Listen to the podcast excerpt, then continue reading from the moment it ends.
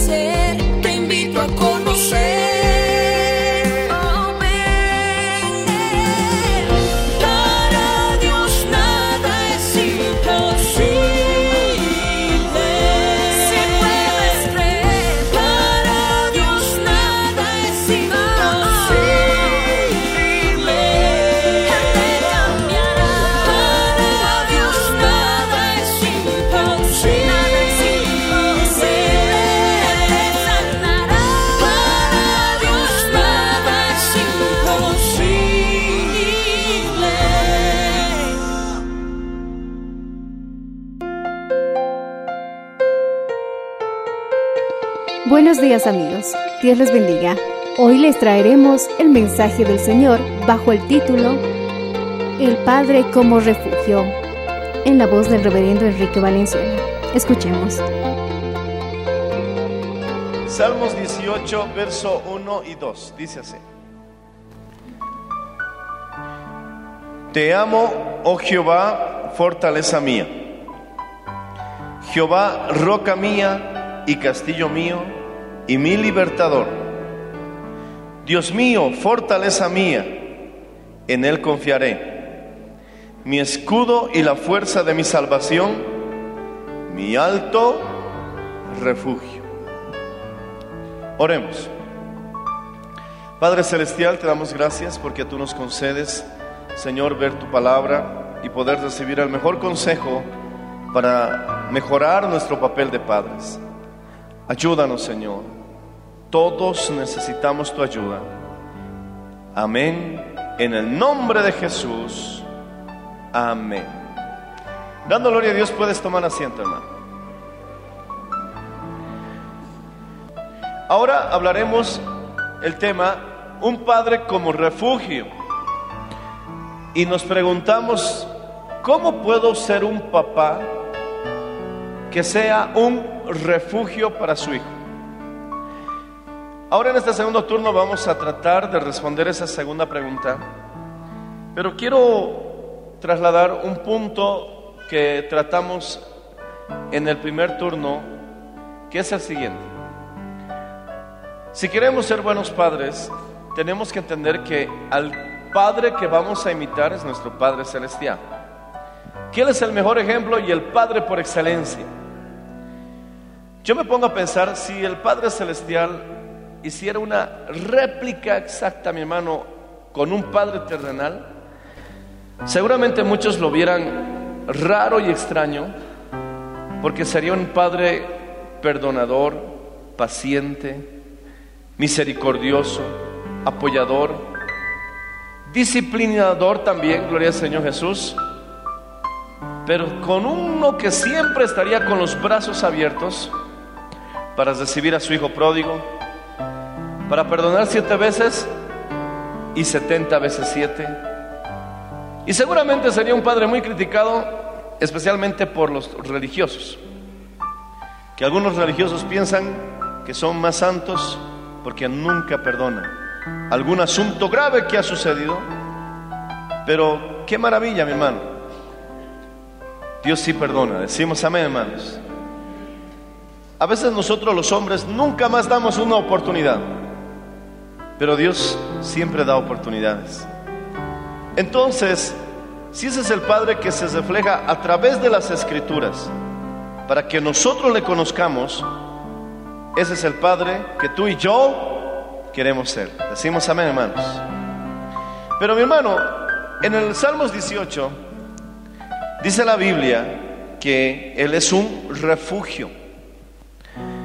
Tenemos que entender que ser buen padre no significa ser un padre permisivo. Pero ser un padre inflexible también puede ser un terrible problema. Hemos cometido muchos errores. Yo le digo a veces a, a mi hijo mayor, he cometido muchos errores contigo porque todo lo que estoy viviendo contigo es primera vez. En cambio ya cuando tenemos el segundo, el tercer hijo, el cuarto hijo, ya estamos más entrenaditos, ¿verdad?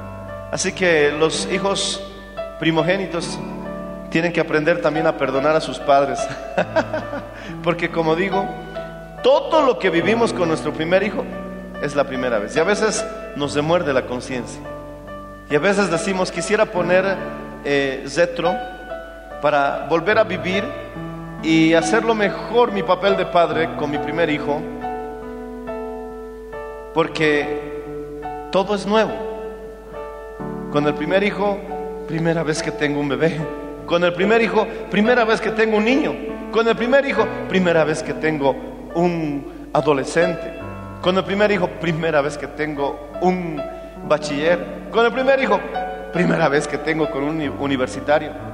Y uno se pregunta, ¿y ahora cómo hago? ¿Cómo hago? Porque es algo nuevo. Pero con el segundo hijo, ah, ya, ya, ya, hice, ya sé cómo es el primero. Y con el tercero, ah, bueno, ya, ya practiqué con dos. Con el cuarto, ah, gloria al Señor.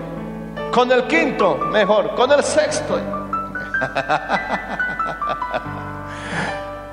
Por eso, mi hermano, gloria al Señor Jesús, nuestros hijos primogénitos tienen que entendernos que fue una maravillosa sorpresa y una gran bendición y una tremenda alegría que hayan venido a nuestras vidas. Pero también con esa bendición vino el temor. Y nos preguntamos por primera vez, ¿y ahora qué hago? Creo que muchos de nosotros tenemos esas preguntas porque no vamos a alcanzar nunca a ser padres perfectos.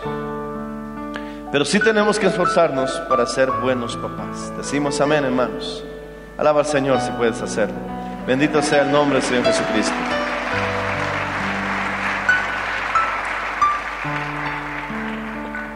El mensaje que debemos enviar a nuestros hijos es, puedes depender de papá, puedes correr a Él cuando te encuentres en problemas, Él te defenderá y será tu abogado. Nosotros los papás estamos para defender a nuestros hijos. Mi hermano, ante cualquier circunstancia, nosotros somos sus abogados. Incluso la Biblia dice, hijitos míos, ¿alguno de vosotros pecó? Eso ya habla de culpabilidad. Y a pesar de tener culpabilidad, no digo lo que yo quiera, no me invento, mi hermano, palabras. En primera de Juan dice, hijitos, ¿alguno de vosotros pecó? Eso habla de culpabilidad. Y dice, abogado tenemos para con el Padre. Jesucristo, decimos amén. Jesucristo, mi hermano, es nuestro abogado. ¿Y qué es el abogado? Estás en un juicio. El fiscal ha levantado cargos contra ti. Está el juez y tienes tu abogado, que se le conoce también como abogado defensor. Mi hermano, no estoy diciendo que Dios va a tolerar una vida de práctica de pecado, sino que estoy diciendo lo que dice la Biblia. ¿Alguno de vosotros pecó? Abogado tenemos para con el Padre. Si confesaremos nuestros pecados, dice la Biblia, Él es fiel y justo para perdonar. Aún a pesar de haber fallado, el Señor está ahí para defendernos. Qué bueno es saber que Él no nos abandona, aún a pesar, mi hermano, de que nosotros le hayamos fallado. Mi hermano, el hijo pródigo se fue. Cometió, mi hermano, terribles eh, situaciones incómodas y tristes contra el Padre. Pero el día que se arrepintió, el Padre lo volvió a recibir. Aunque es cierto, perdió su heredad, la gastó, la malgastó, pero el Padre le recibió. Decimos amén, hermanos. Qué difícil puede ser en un momento en que, aun a pesar de que tu hijo es culpable, Saber equilibrar la situación en reconocer que no hizo bien, pero a la misma vez no abandonarlo. Decimos amén, hermanos. Alaba al Señor si lo estás entendiendo. Bendito sea el nombre de Jesús. Sí, está bien, se equivocó. Está bien, merece el castigo. Pero yo estoy aquí con Él. Y Él puede contar conmigo. Alabado sea el nombre del Señor Jesús. Eso es lo que Dios dice. ¿Alguno de vosotros pecó? Abogado tenemos. Ahora, mi hermano, esto no quiere decir que Dios va a fomentar una vida de práctica de pecado. Porque la Biblia también dice que la paga del pecado es muerte y el alma que pecar esa morirá. Pero mi hermano, aquí está hablando de que este abogado está defendiendo, mi hermano, al culpable porque el culpable está arrepentido. Alabado sea el nombre del Señor. Tenemos que mandar este mensaje. Puedes contar conmigo sin importar la situación que estás viviendo. Quiero darte unos datos. 68% de los jóvenes creen que este mundo no tiene futuro. Más de la mitad de los jóvenes tienen en su mente y en su corazón que este mundo no tiene futuro. Algunos creen que no pasaremos de muchos años. 32% de la juventud y de los adolescentes creen que se verán afectados en cualquier momento por una aniquilación nuclear. ¿Tienen esa idea? De que puede haber una guerra, que va a haber, mi hermano, una aniquilación nuclear. Y tú dirás, pero eso no es probable. Quiero decirte que estás equivocado, es probable. Hay tantas armas nucleares a nivel mundial. Y los jóvenes piensan por eso que este mundo no tiene futuro. O en cualquier momento se pueden ver envueltos en una situación bélica donde están incluidas armas nucleares. Los temores de antes no son iguales a los temores de ahora. Han hecho un estudio y han visto que los jóvenes de hace 30 años atrás no tienen los mismos temores que tienen ahora. Por ejemplo, los temores de antes eran, tengo miedo a la oscuridad, tengo miedo a las alturas, tengo miedo a los animales peligrosos, tengo miedo a gente extraña. Entre los más principales de los temores eran estos. Los temores de la actualidad son diferentes. Uno de los que está encabezando ahora los nuevos temores de los jovencitos es perder a sus papás por medio del divorcio. Antes le tenía miedo a la oscuridad. Ese era lo que encabezaba la lista de temores. Pero ahora en este siglo, en este tiempo, lo que encabeza la lista de temores de los niños y jovencitos es perder a sus papás por medio del divorcio. Hace 50 años un hijo no tenía que preocuparse de que sus papás se iban a ir, que papá iba a dejar a su mamá, que papá, que mamá se iba a separar. No tenían ese miedo porque eran hogares más estables, eran matrimonios más estables. Pero hoy por hoy, mi hermano, la lista de miedos de los niños y adolescentes es que pierdan a papá y a mamá como resultado del divorcio. Otro temor es que atraviesen por un robo, que sean golpeados o que sufran bullying, como llamamos ahora, violaciones y cáncer. Esos son los miedos que ahora temen más los jovencitos en este tiempo. Mi hermano, es evidente que ellos necesitan un refugio. Y ese refugio, mi hermano, es que tú le des un hogar estable y le digas, hijo, puedes preocuparte de cualquier cosa menos de que pienses que yo voy a dejar a tu madre. Alabado sea el nombre del Señor. De eso no te preocupes, porque he jurado, por así decirlo, perdónenme, delante de Dios y delante de los hombres, que estaré con ella hasta que la muerte nos separe. Alabado sea el nombre del Señor Jesucristo. Alaba al Señor si puedes hacerlo.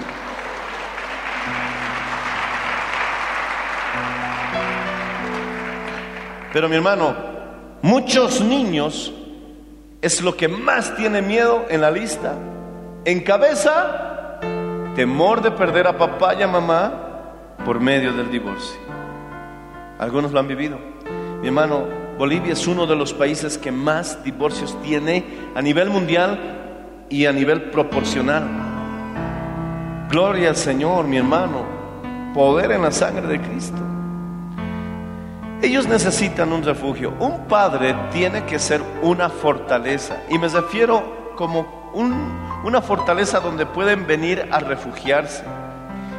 Si, si papá se convierte en alguien que saben los jovencitos y las jovencitas que va a ayudarlos, que está papá para salvarnos, que en mi situación más difícil y más peligrosa podré llamar a papá para que venga a auxiliarme.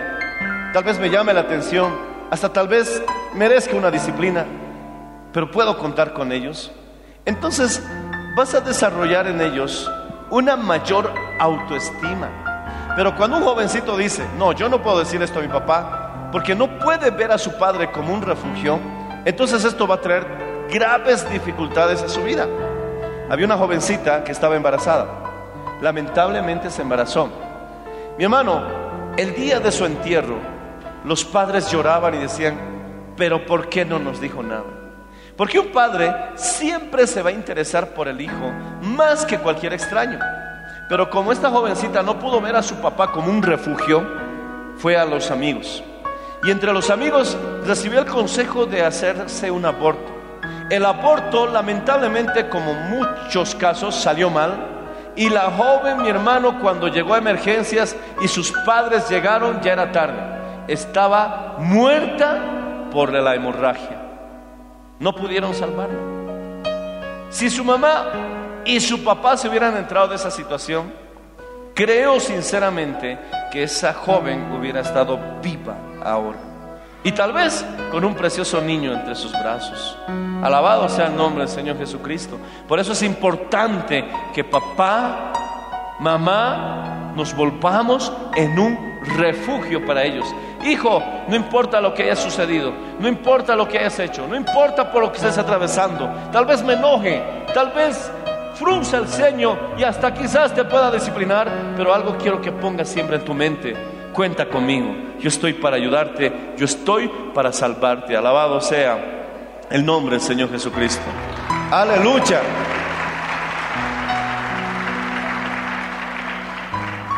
Pocos son los padres que estarían dispuestos a enterrar a sus hijos. No creo que exista.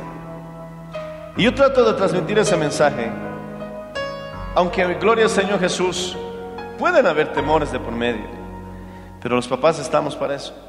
Puedes contar conmigo mientras las cosas marchen bien, pero también puedes contar conmigo aún en las peores tormentas. Si yo tuviera que decidir, mi hermano, entre lo que me dedico y mi hijo, mi hermano, que Dios me ayude, pero tendré que decidirme por él, porque es mi deber como padre. Siempre decimos Dios, la familia y la iglesia, ese es el orden. Pero en el momento de la práctica, tenemos que demostrar que es así. No es que le vamos a dar, mi hermano, una rienda suelta a nuestros hijos, sino ellos, mi hermano, se, se afirman más en Cristo al saber que sus padres son como Dios, que pueden contar con ellos, aún a pesar de las peores situaciones. Mi hermano, Saúl pecó, pero aún a pesar de que pecó, mi hermano, Dios le dio su oportunidad para arrepentirse. David pecó y su pecado fue mucho más escandaloso que el de Saúl. Y se arrepintió. Y bíblicamente, mi hermano, nadie va a negar, cualquiera que niegue eso sería un ignorante total y completo de las escrituras. Dios lo recibió. Dios lo restauró, le perdonó y continuó siendo rey de Israel. Y aunque no te parezca, aunque te parezca ilógico, leemos algunos salmos que escribió David, que nosotros denominamos inspirados por Dios y palabra eterna divina, en el tiempo de su caída y de su restauración. Oh, alabado sea el nombre del Señor Jesucristo. Sí, hay salmos que David escribió cuando estaba siendo restaurado y, y, explicaba cómo fue su situación. Y nosotros lo tomamos como palabra de Dios. Mi hermano, es cierto, si un pastor, mi hermano, pierde su testimonio, difícilmente podrá estar otra vez en un altar. Y eso, mi hermano, no vamos a mezclarlo, gloria al Señor. ¿Por qué? Porque, mi hermano, cuando Dios obra como Padre, va a hacer lo mismo contigo como lo hizo con David. No importa que hayas llegado a alimentar hasta los mismos cerdos. No importa que te hayas gastado toda la herencia de tu padre. No te dejes engañar de que ya no tienes retorno a casa. Mi hermano, el padre está con los brazos extendidos. Cuando vio a su hijo, él terminó de recibirlo, corriendo a recibirlo. Y aunque el hijo le dijo, no soy digno de ser llamado, tu hijo, él mi hermano simplemente lo bañó, lo vistió e hizo una fiesta. Y cuando sus otros, su hermano, mi hermano, el religioso, yo diría, que dijo, ¿cómo haces fiesta cuando este tu hijo se ha portado tan mal? Le dijo una verdad, sí, él gastó su herencia y todo lo que tengo es tuyo, porque por derecho te pertenece. Pero hago fiesta porque este mi hijo estaba muerto y hoy ha resucitado y como padre debo recibirlo en casa. Alabado sea el nombre del Señor Jesús. Alaba al Señor si puedes, hermano. ¿Por qué lo recibió? Porque estaba arrepentido. Porque si no se hubiera arrepentido, nunca hubiera vuelto. Eso habla de arrepentirse. Alabado sea el Señor. Que Dios nos ayude, hermanos. Pero recuerda que un día, mi hermano, pongo mi ejemplo de pastor. Yo amo a la iglesia, amo lo que hago.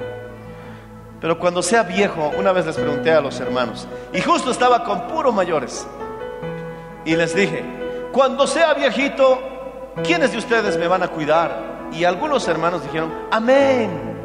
Y yo dije, mentirosos. Cuando yo sea viejo, ustedes ya van a morirse. Es cierto, hermano. Amamos la iglesia.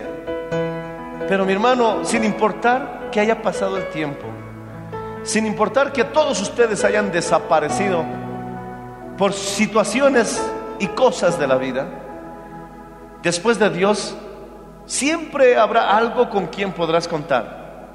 Se llama familia. Mi hermano, los hermanos te podrán dejar, los compañeros de ministerio podrán darte la espalda. Incluso, mi hermano, podrás hasta retirarte de predicar.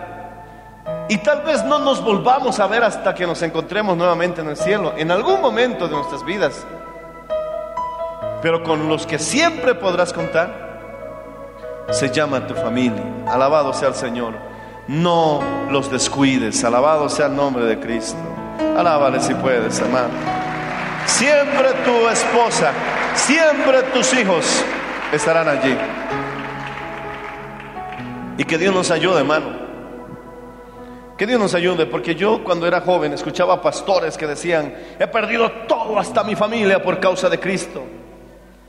Y qué maravilla, amén. El Señor nos manda que amemos al Señor sobre todas las cosas. Pero mi hermano, gloria al Señor, perder tu familia para ganar la iglesia, que después de unos años solo Dios sabe, mi hermano, si los volverás a ver. Y quedar al final como resultado solo, es porque no seguiste el orden que nosotros mismos enseñamos. Primero está Dios sobre todas las cosas, decimos amén. Después está tus hijos, tu esposa, tu familia, alabado sea el nombre de Cristo. Y después viene la iglesia como tercer lugar. Algunos han cambiado ese orden y han puesto la iglesia por encima de la familia. Han perdido sus familias, se han retirado de predicar el Evangelio y se han dado cuenta, mi hermano, que ha sido mayor su pérdida. Podemos buscar un equilibrio, mi hermano. Podemos buscar un, un punto sano en que, mi hermano, cuidemos correctamente la iglesia y no descuidemos la familia. Alabado sea el nombre del Señor Jesucristo. Ven a los cultos, ven a la iglesia, ven a los ayunos, pero también recuerda que tienes un pequeño rebañito que te está esperando en casa. Alabado sea el nombre del Señor, que también necesitan de papá, que también necesitan de mamá. Mi hermano, el mensaje que nosotros debemos transmitir como padres es, hijo, hija, cuenta conmigo. Aún en las peores situaciones, estoy aquí para ayudarte. Alabado sea el nombre Señor Jesús. Alábale si puedes, hermano.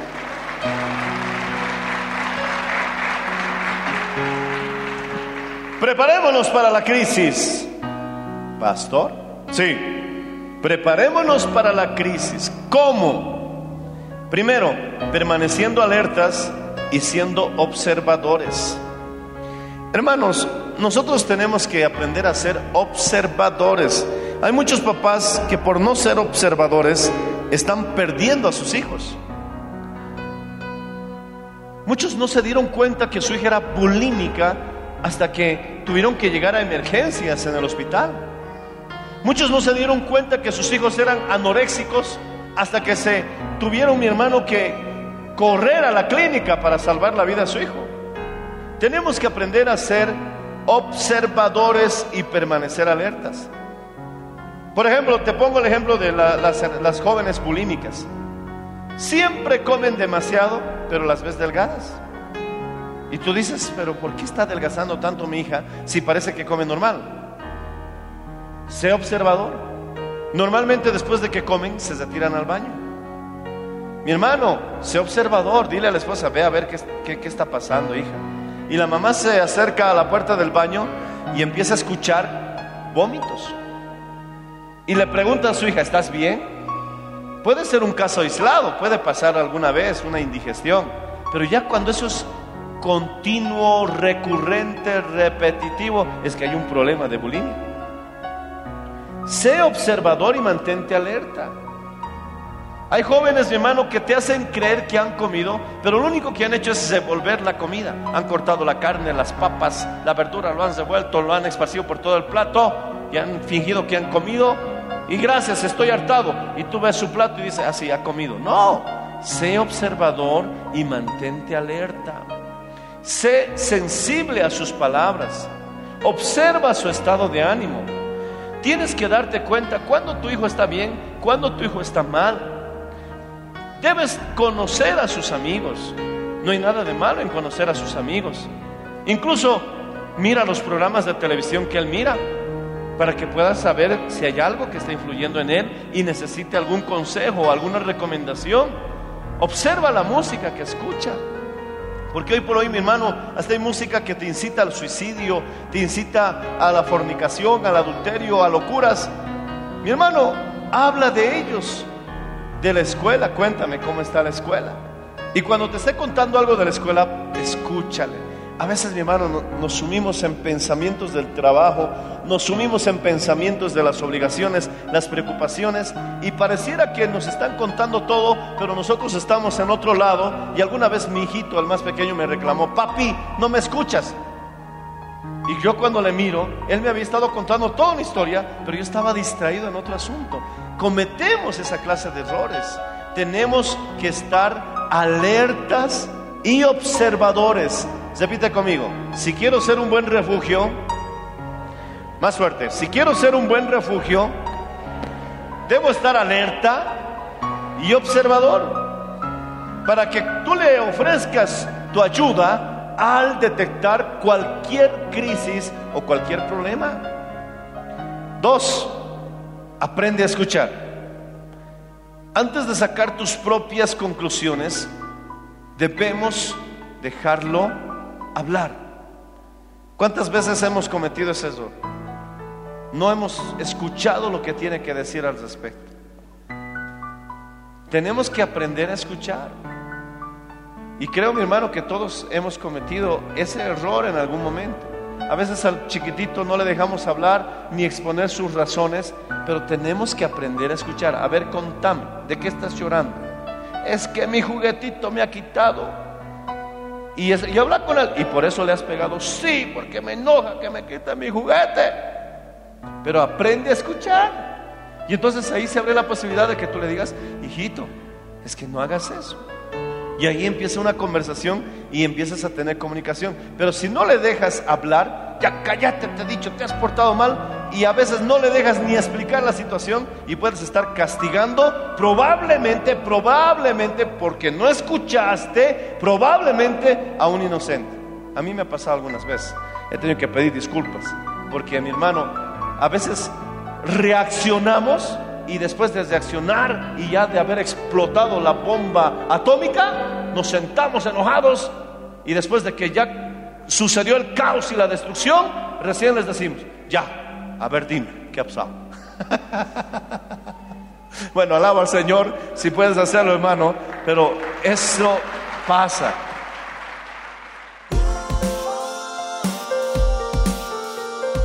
Gracias por su sintonía. Si desea una copia, comuníquese con los números de esta emisora o escríbenos a contacto mmmbolivia.gmail.com.